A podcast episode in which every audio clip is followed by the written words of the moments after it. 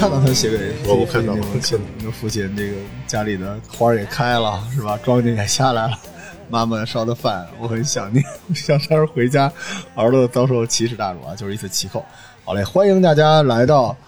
淘宝玩家最燃生活攻略。然后今天我们在更都小楼特别开心，又迎来了我。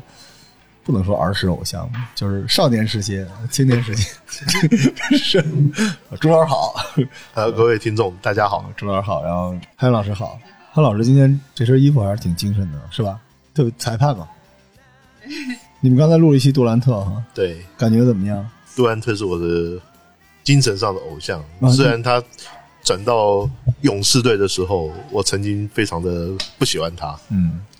那就因为抱大腿嘛。对，在你来之前，我们就已经是总冠军了。呃，但是呢，这个他现在去到呃篮网队，我觉得倒还不错。这是一个重新去证明他自己的一次机会。但是现在这个伤重嘛，据您所知，呃，应该是不重吧，至少啊，很简单的说，在季后赛之前他可以赶得回来的话，那就没什么大问题。我跟朱老师之前录过一期篮网这个磨合的事儿哈。对，现在看起来，其实跟我想的是差不多，因为的首先他们会有一段一段时间的蜜月期，然后有人会开始牺牲，然后另外一个你当时有比较担心的，比如说板凳球员的问题嗯，啊，其实我当时是讲说不用太担心，因为德安东尼所带领的球队，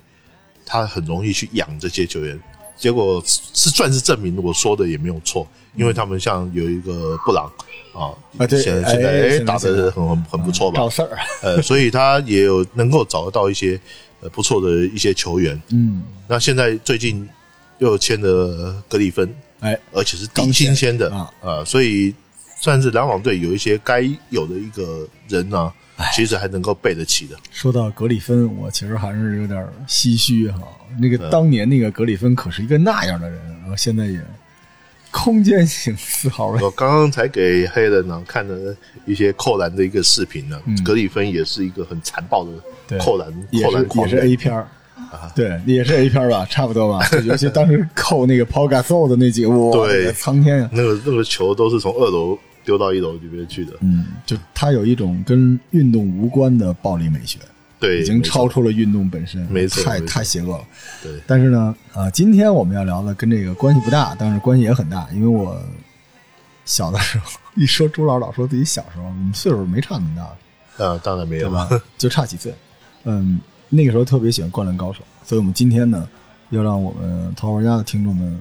过过瘾。我们今天是终于跟我最爱的球评啊，NBA 的这个专家朱老师，我们聊聊《灌篮高手》。其实我对高中篮球啊，嗯我在台北的时候，我是转播高中篮球，哎，所以对《灌篮高手》我有相当程度的一个了解。嗯，太好了。我们之前其实最早给您做节目、做这个真男人之前，我就一直在跟您聊《灌篮高手》对啊。对，就是《灌篮高手》实际上是在周刊少年 Jump 的一九九零年开始连载，在一九九六年就结束了。所以 Helen 之前是被咱们两个老男人逼着看《灌篮高手》对，对我当时还说还有人会不爱看《灌篮高手》，但是九六年的，你哪年的？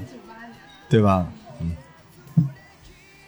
《灌篮高手》开的时候还没你呢。对对对，是吧？但是《灌篮高手》其实是我们这一代男人的春啊， 不是毒药，就是我们真的是，呃，所有热爱篮球的人的这个血液里面，肯定有一部分是《灌篮高手》。呃，没有错。那特别是在那个年纪啊，我刚刚刚开始对篮球产生了比较高的兴趣，嗯，那后来才那段时间就变成职业，所以就是看接触各种篮球的资讯，变成我一个很重要的一个工作。那当然也包括日本的高中篮球。是，其实我们对灌篮的热爱也源自说，它其实是一个二十多年前的漫画，但是对它里面的一些篮球理念，尤其是我们这些呃热爱篮球的人对篮球的一些观点。啊，尤其篮球里边那种竞技精神、热血东西，到现在一直是通用的，所以这个是不仅仅是竞技了，它其实是一种文化啊。从某种角度上来说，当然我不是说不不喜欢高桥洋一老师啊，但是这个比起足球小将来说，对足球世界的影响，这个《灌篮高手》看起来是靠谱的多啊。对，呃，其实就我所知啊，哈，就是说《灌篮高手》的影响力啊，在日本本身没有没有在想象中那么大，哎没有哎，在它大陆可能的在两岸三地，哎，它的影响力还比较大。是那正好刚好说，呃，台北的高中联赛是在一九八九年开始，嗯，然后呢，因为《灌篮高手》进来之后，嗯，让很多的高中，比如就就突然产生梦想，是是，呃，所以这个是也是一个非常有意思的一个影响。所以现在，呃，台北的高中联赛打到现在已经整整有三十多个年头了，它一直能够持续下去，我觉得《灌篮高手在》至少在头几年，它是有功劳的。是啊，他让很多的这个高中生，他对于说啊学校参与这种啊这种这个校际型的这种比赛，啊，他开始有很高的一个兴趣。嗯，而且打篮球的男孩真帅，是吧？也是从《灌篮高手》里边，感谢《灌篮高手》奉献了一个又一个的，呃，这个款式不同的帅哥形象，是吧呃，？对，也让我们很多姑娘也进入到了篮球的这个体系里面来。呃，这要看黑人是不是喜欢比较高高帅型的男人男生。嗯运动系男生啊，其在实那之前漫画里都是战斗型男生啊，对对对对，吧？哎，其实还真不是。哦 我其实最喜欢里面的就是木木，哦，就是 那啊，秀气一闷点，骚的，对，啊，我其实以为大家不会太关注这个人物呢，因为他确实出场少一点。嗯，嗯，但是实际上我很喜欢他那种戴个眼镜儿，然后很斯文，摘了眼镜儿换了那一个人那种感觉。嗯，OK。其实刚才顺着周老师的话说啊，呃，井上雄彦在某种程度上，在某一个阶段，甚至促进了两岸三地的这个青少年篮球运动的发展，这对句话是不为过的。对因为之前我知道井上雄彦在日本是有一个井上雄彦篮球奖学金的，是送日本的最好的高中生去美国训练。但是刚才呢，朱老师给我分享了一个我不知道的事儿嗯，啊，就关于这个日本篮球联盟的联这个融合和建立。对，呃，其实他这个井上雄彦奖学金呢，哈，嗯又又称叫《灌篮高手》的这个奖学金，大概是在两千零几年以后的事情。是，那现在他就是每年送送一个去，啊，就送一个。我就只经认济也识不太好，呃，我就只认识了他第一个送去的哦，叫病理层。病理层，因为我采访过他好几次，所以我比较认识这个人。呃身高只有一米六八，现在已经回到日本去打职业赛了。那一么，米六八，呃，对，一米六八，你还别小看这个，就日本绝大多数的球员的身高，呃，《灌篮高手》里边是嗯厉相，害的都是这个身高的。对哦，就是一米六几、一米七几，都是都是很差不多可怕这身的高嗯然后这个病理层之后，他在美国读高中，然后他们有一个记者，他经常去追踪他的一些一些新闻。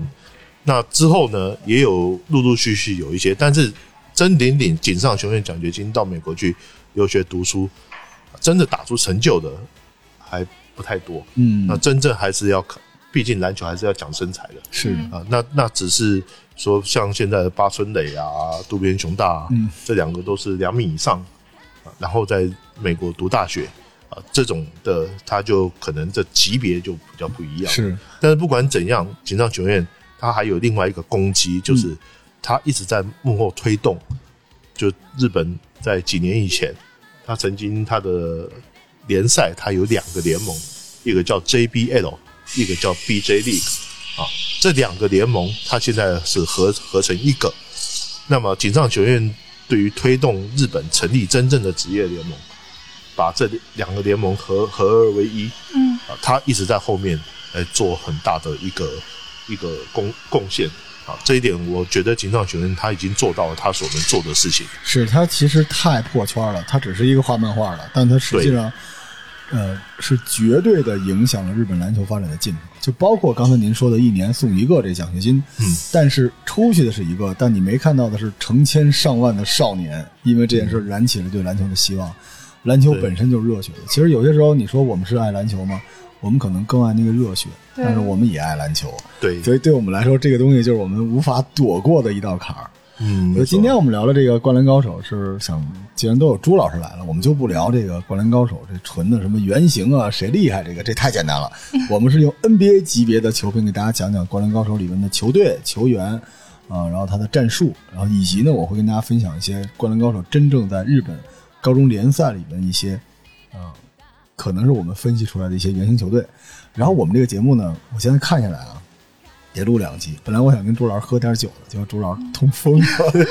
在节目里面先祝朱老师早日康复。然后我们这个第一趴呢，给大家讲讲神奈川，然后第二趴呢，我们会进军日本全国大赛。啊在这之前呢，刚才跟朱老师也聊了，日本其实，呃，因为我在日本生活的日子里面也特别喜欢日本篮球，所以日本呢，首先给大家奠定一个概念，它基本上每年是有三个比赛的，是吧？对朱老师啊对，一个就是您刚才说这 IH 夏联，对啊，夏季比赛应该是它最重要的一个比赛，，对，IH 赛它基本上它是固定时间，在八月的第一个礼拜，嗯，啊，它是固定时间的，这个这个日子是打死不动的，是啊，台风天它也不动，是啊、哦，而且这 IH 呢，因为它这个时间的呃缘故，导致日本的各个高校可以使它的最强阵容来参赛，因为对比 IH 就是它的冬季这个 Cup。对，东冬杯季冬季杯，冬季选拔其实大家看《灌篮高手》都知道，啊因为我们就不用在这节目里面再推销《灌篮高手》了。你要是没看过十遍的，别听这节目了。那里面说三井寿说我要不要报名参加冬季，但是赤木刚宪不能参加，是因为冬季很多有未来这些学生可能就不参赛了，去备对，考。就要要准备要进大学。对，那冬季杯的话，就是最最近这几年呢、啊它的重要性也有慢慢在增加哦，啊，也有慢慢在增加。那但是不管怎么说，就是一般来讲，我们所谓这个全国大赛，就是指这 IH 夏季，夏季的，然后跟这个冬季杯。哎，但是这有一点不一样，IH 赛它其实是篮球部分，它只是其中一一环，哦，它还有包括像什么什么剑道啊呃，IH 赛的夏甲子园就是属于嗯， IH 赛夏季之甲子园里面的，它还有很多其他的各种种类的比赛。但是冬季杯 Winter Cup 就是纯属于篮球，篮球，对所以其实它关注度会高一些。而且冬季杯呢，我爱看，因为老爆冷。呃对就是冷不丁的哪个大学，如果这个主将 学习不太好要考试，可能他是来不了，这一下就会有这个球员就爆冷。对所以其实冬季杯的爆冷呢，有时候跟 NCAA 似的，会突然出现一些特别奇怪的。然后除了这两个之外呢，其实还有秋季，秋之国体嘛。其对实刚才跟国郭老体师说，就是全运会，这个也挺有意思的啊。对，不过重要性就稍微差一点。我跟大家解释一下，日本它有四十七个嗯这个县市啊、嗯那么所谓的秋季的这个秋之国体，它是指说你每一个县有一个代表队。那这个代表队，它指的指的就是像你刚刚讲的那个，是指说它的高中的明星队。是，但是有些学有些县，它不一定他会派明星队，哎他就可能说那个县的代表你冠军，那你就是就是你去了。嗯，啊，那可能有的县他觉得说我还是组个明星队吧，是，啊，那可能就是看比较大的县，他方便他集训，那就那就那就去。除了这些这些比赛之外，还有日本它还有很多一些所谓地区性的比赛，他们俗称有一些叫交欢大会。哎，那还有一，这听起来有点有点像是看一下您起的名字 吧。不是我起的名字，是 是他们的这个名字。 那还有一个，比如说我自己个人去去过的，有一个叫能代杯。哎，呃，能代杯它是一个地区性的比赛，但是它的邀请的球队，它有的时候会跨出这个跨区出域，这个区域它。就相当于美洲杯。对，哎对，但是有的时候啊，能代杯它也会邀请国外的哦球队，就日本以外的，像杜兰特高中的时候就曾经去过这个能代杯哎。呦，这是个猛料啊！对，因为他杜兰特高中的时候，曾经有一个队友是日本人，叫做叫做伊藤大师。哦，然后呢，他就因为这个因素被能代工业给邀请过去。那我去的时候，刚好他邀请的是台北的高中明星队，哦，然后所以我也跟着球队去过一次。呃，而且那场里面有呃对对阵了杜兰特 没有？没有没有没有，不是没有一个时代啊那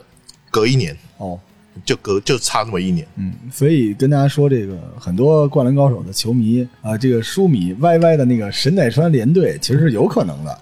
呃吧对神没奈错川联队真的有可没能错，但是这里边我们就接着往下说啊，这个呃，神奈川联队为什么有可能？刚才朱老师也说了，一般强县呢直接派一个球队就行了。哎实际上，历史上神奈川在日本的高中篮球史上是一个很弱的区域， 没错，非常弱的一个学对没错历史上呢，只有一个学校战绩能看，就是湘南工科。这湘南我们待会儿说是哪支啊？这就是著名的海南大附属。待会儿我们把这个球队给大家说说。但是我们要收听我们这节目有门槛儿，我只听过湘南暴走族， 这个 GTO 啊，嗯别别闹啊，是吧？ 但是实际上，大家千万不要用这个《灌篮高手》里一两个动作来代入说哪个谁的原型就是谁，这个太 low 了。因为我刚才跟朱老师说，这个海南大这个工艺 有一投篮三分就特别像 Michael Jordan，所以啊实际上他只是模拟了一些漂亮的技术动作，因为这对个场面都是在井上雄彦大师的脑子里面。但是其实每个球员，你说在 NBA 里面有没有相似的？肯定有。我们今天这节目呢，是用现代篮球的理念给这些球员划分一下，这样咱们反过来去看那个年代更有意思，也对凸显井上雄彦大师厉害的一点。但是在读这个之前，我们还要再聊一下井上雄彦。我刚才跟朱老师破译了这件事儿，他有没有本命球员？因为这很重要。应该是说哈，从《灌篮高手》里面看的哈，嗯，因为井上老师跟我的年纪应该不会差的太多，是。我猜啦，呃，他自己本身是公牛队球迷，啊除非你可也是60他年的的人，但是他的启蒙应该是从八零年代的湖人开始。肯定是伯德对魔术师对，双雄。但是如果你去看波德跟魔术师两个人的话，十个人有七八个会喜欢魔术师原型，是，所以他喜欢那种身材高大嗯，又有球技的那种人。哎，我们就说井上雄彦老师在灌篮里面最喜欢的就是高大双能卫。可是你现在看篮球发展，也印证了一九九六年井上大师画的这东西——高大双能卫啊！你想，无论是咱们前面这个木申一、仙道章，还是到后来咱们就是泽北，虽然不算是高大双能卫吧，但是他整个这个高大化，然后全能化是非常非常重要的。对，而且其实讲白了就是一个高大的全能球员，是像詹姆斯这一种的，我相信应该应该也是很受欢迎的。是，呃，在他的这个书里边，很明显的能看到后期有这个，因为他画画正好是 Penny Hardaway 的全盛时期，没错，没错所。以我们看他给湘北安排的最终的 BOSS 就是 Penny Hardaway，还有一个隐藏 BOSS 就是 Shaquille O'Neal，对吧？对，所以这个咱们带着这个往后看呢是比较好玩的。而且井上雄彦呢，其实是不折不扣的 IH 联赛的死忠粉儿。嗯、这里边给大家爆一个神奇的料啊，就是《灌篮高手》是在一九九六年终结的，那中间有一小段时间不能叫停刊，是他稍微修整了一下。他修整干嘛呢？是来画这个全国联赛、全国大赛。但全国大赛画之前他干了什么？他去现场看了一九九五年日本高中的联赛。嗯，他去看联赛的时候呢，他拿到了很多联赛的真实数据，包括球衣，包括球队。所以实际上我们在我们给下一期带个货吧，在下一期我们讲全国大赛的时候，那里边有些学校是真实存在的学校，而且我们在下一期会给大家破解一下，最后谁拿了这一届的日本的总冠军，这个就挺好是玩那一年的是的，是能分析出来的。那现在我们先把目光回到日本这个传统篮球的弱县神奈川。其实我刚才不跟您说了吗？我最早去日本的时候，然后那帮朋友问你想去哪儿，我说神奈川。他说你去那儿干嘛？我说那儿湘北。啊，但是实际上神奈川相当于咱们这边叫什么华北地区，是吧？呃对，旧京畿地区，对这个镰仓幕府，，对，包着就是镰仓在。那个那个地方。是我们待会儿连旅游和小吃都给大家说了得了。啊，我们今天第一个球队啊，第一支球队湘北，湘北其实啊，呃，逻辑上来说是没有它的呃原生球队的，有很多人说是公牛队啊，但是在日本比赛里边是没有的。但是呢，说湘北，我先跟大家垫一个猛料啊，就在一九九五年冬季选拔赛，我为什么说喜欢冬季选拔赛呢？因为这一年井上雄彦老师是冬季选拔赛现场画画的那个人。嗯，他把冬季选拔赛那场集子是他画出来的，如果你们有钱去收，贼贵。但是冬季选拔赛里有一支球队，仙台高中，嗯是宫城县的一支球队。对，这支球队和当时全日本十连霸的这个高中霸者能代工业啊对激战，而且能代工业利用全场紧逼，在半场的时候领先了二十分儿。嗯然后那天还是日本下大暴雨的时候，嗯，最后仙台高中到最后逆转了二十分之差，到最后一秒被能代工业绝杀了。但是这个仙台高中的队服跟湘北是一模一样，对你讲这个我还真是不知道，但是哦，我去过能代宫，哎，能代宫有一句名言叫“必胜不败”，很狂啊，嗯，非常狂、啊。日本篮球他那个衣 衣服啊，我自己现在都买，还还买的。然后那个能代宫出过什么人？呃田沃永太，田嗯沃永泰 NBA 嘛，呃，就就第一个进入到 NBA 的日本人。那么这个地方，能代宫在日本的东北。你刚刚讲的仙台也是在东北，呃，但是如果要比较的话，仙台热闹一点嗯，是啊。能代宫的那个能代市是非常小的一个地方，铁人岭口人人口才大概五万人左右。嗯嗯那么整个来说啊，哈，能代工它等于是一个封闭的一个学校，呃，专门就在训练球嗯，员，这个体校可能呃，是有点有点嗯像自是古这种学校都出那对种强队，对，但是呢，但是呢，这个学校它的风格就其实就像《灌篮高手》里面画画，我为什么喜欢看《灌篮高手》？有一个原因就在于说，它里面画的这些人、这些球队的风风格，在日本现实是找得到的。哎，就有的，哎，它是它是符合日本篮球风格里面的。嗯能代工就是打这种篮球，可能日本人骨子里边啊，包括井上雄彦，他也希望有一支，呃，在现有找不到的，但是非常符合他理想配置的那支球队，这就是湘北。就是其实湘北这支球队，它整个的配置可跟当时的仙台高中不一样。仙台高中其实是抢分儿斗抢分儿，但如果大家想看湘北的原型队，去找湘台高中，因为湘台高中特别好玩儿，它门口儿嗯，挂着湘北的那个 队服的那个地方， 特别好玩儿，因为它其实就是在日本的这个《灌篮高手》的迷里面，都统一的认为仙台高中就是至少是井上学院老师在画这个全国大赛的灵感对的来源。那我们说回湘北啊，现在来到湘北了，湘北就是一个咱们现在说公牛队配色是吧？咱们一个一个来吧。一说到湘北，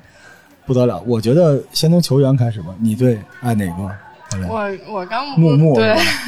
来介绍一下木木，木木有没有？您觉得如果木木是当时创作来说，他这个原型会是谁？我觉得木木帕克森是一个非常，应该说是每个高中里面哎很普遍的一个，尤其是都日本会的有高这中么，一个日本的都会有这么一个人高中配置，就是就是就是他一方面呢、哈，他等于是球队里面的精神支柱，嗯对老将，然后一方面呢就学长啊，但他不是那么重要，嗯，他可不是他成绩又上好啊有点像是管理，对哦呃，更又衣有室点老像大，更衣更衣室老大，对吧？他一直在弥合就是一个三井寿对和一赤个木，和事佬，对嗯对，我觉得这一个这样的球员呢、是高中球一个球队里面会有的，还很重要。会有的。而且他本身也是个学霸，啊，所以对，在高校氛围里面，学霸如果会又会打篮球，就他说的很多事儿应该是对的嘛，对吧？嗯你下了班儿，你是下了课，你是跟罗叔玩呢，还是跟这个学霸玩，对吧？跟学霸玩一起，你们家人可能就放心一点，但是木木这种很明显的就是，他就打到高中，而且肯定不打了吧？后面好好读篮球书，就玩完 了。嗯，在 NBA 现代的球队里面，也有很多这种老将都是投手型，那对，个 Cooper 呃偶尔还能投几个，是吧？那是因为哈，他们必须要练成这样，他能够在职业生涯里面延寿。哦但是在高中里面啊，其实高中里面像木木这样的球员倒是挺多的。嗯，就有有的时候，你就是需要一个年长的学长，在关键时候他能够压稍微压得住阵脚。他可能不像呃一年级、低年级新新进来的球员来那么抢眼，但是呢，他比较有经验。传递球队的文化，对是吧？你看有些球队的二把手，往往从实力上来说是垫底的，嗯啊，它的功能是买水啊加油，然后让大家谁来谁不来。其实这个日本篮球俱乐部的运作，我觉得中国也可以学习，就是它其实还是很早就在呃学生这个心目中植入了一个社团的形象，呃，对，你要有责任，其实其实日本的高中球队就是社团。那有一点很重要，就是说，他教练呢、他会管球员，这不假，但是更重要的是球员的自我管理。嗯，所以它里面它有管理，它的管理叫材质，对，还有姑娘嘛，对，肯那定个得这个材质，材质是帮忙去练球的，帮忙去做一点杂事的，是那有点像是球队的经理呢哎，经理人一样。那另外还有一种管理，就是说，当我在练球的一些细节，或者是在球队内部的事务的时候，他可能是球员的队长或是副队长啊，他会来帮忙去协调协调这些事情。嗯，那比如说有些球员他可能这个偷偷抽烟啊，或者是偷偷干什么的啊，那可能不要等教练发现了，教练发现的时候，那就是要队规处置了。那如果说球员、球队的队长什么，那先发现了，那还可以先先去平衡一下。那当然，很多包括还有包括说像什么叫起床啊，嗯，还有集训啊，啊、还有这交通啊等等等等之类的一些因素，只要除了篮球场外这些杂事啊，是。可能球队的队长比教练还要重要。然后再偶尔咸鱼啊，再投个绝杀什么的。所以其实《警政学院》当时我看过一个访谈，就问他为什么那一幕画了一整集，就木木那颗三分球。就那他后来一个我就，想，那就是我们每一个没有天赋但足够努力、足够平凡，但是又啊不认输的人，每一个人。那那对可能就是，甚至是井上雄彦，因为我我看井上老师打过球，那我没上场，那天我阴差阳错的没带球鞋，我哪知道看个画展还能跟他打球啊？但我觉得他应该特别爱篮球，但是他因为这个身形啊，就不太，而且他腿是有伤的，嗯所以我当时你看井上雄彦的这个《灌篮高手》里边有各种伤病。嗯我觉得他可能那一球也是献给自己吧，他真的是一个努力，而且他特别喜欢投绝杀。就是我当时看他们也是分波，呃那个时候，然后这球到时候他是不投的，他一定要投最后那一下，他等那个。对所以我我真是看到木木那个球的时候，我突然觉得这是一部绝对懂篮球的漫画。嗯，这也是让田刚茂一没有想到的。是的，就是他漫画里的那些对阵的没有想到，而我们也没有想到，就是这个真的是一个懂篮球的漫画，而且这一幕其实在 NBA 是出现的嘛，对吧？Michael Jordan 那个第一个三连冠，最后那个球，对啊，派派克森嘛，对，突然丢给 Paxton，然后谁能想到呢？但是，当然可能在 NBA 里面这是一种执行力吧，但是对于我们来说，这真的是一个激励，就是你可能要跟你的青春说再见了，因为你以后就不打了嘛。但你对最后这个 ending 就是你之前所有努力的那一颗球，而且帮助你球队取胜，我觉得这人就是我们这些臭老爷们儿、臭男人一辈子珍藏的礼物。这边我要跟大家讲一下哦，日本的高中比赛啊，像《灌篮高手》那里面画神奈川去打全国大赛，是还有两队，实际上只有一队。哎，所以呢，你在地区的比赛里面，你输一场，基本就再见。就没有了，一场定胜。很可能啊，像木木这样的球员啊，你到了高三，你好不容易有一个机会去赢球，你输一场，没有了。那很可惜啊。呃，这个还不算可惜。美国大学篮球联赛奋斗四年，输一场就再见了。再见。而且也 NBA 也进不去就是 NBA 这也样进不去。这个很多人讲说，这有点也许有点不公平，但是我觉得也挺公平的，因为人生就是这样。是，你打的是青春，人家玩的是技术，嗯，对吧？对别用青春去挑对战人家的技术。对，我在美国，呃，那时候在纽约的时候，我周围有一帮朋友看球，其实我有一个特别羡慕的点，就是曾经有两个大概七零年代初的人，他们俩这个两个老哥啊，我们这喝酒喝着喝着，两个人喝点酒就互相聊，就跟我们仨就吹嘛，我们仨人都当时我腿也瘸了，也打不了篮球了，互相吹。然后那老哥就说另外一个老哥说他有一招叫这个 baby skyhook，他就是小小天钩。然后那个人哇，你那一招在谁谁谁身上砍下了十几分儿。他说哦，我没有厉害，你当年把那个当年的那个选秀乐透的那个人给盖了。然后两个人就赶紧干一杯。我靠，我觉得人生啊，能活到那个境界就。 就到头了，所以我就听我这个节目，如果有高中生，赶紧他妈的去给我打篮球，嗯真的，真的，这如果你人生岁月里面没有篮球，你会在你无数次面对低谷的时候，你会少那么一针强心剂的。对而且一定要有自己打篮球的兄弟，那那个感觉实在是太好了。对，如果还有竞争的机制，那就更好了。是，啊，都都打牌嘛，是吧？ Tonight.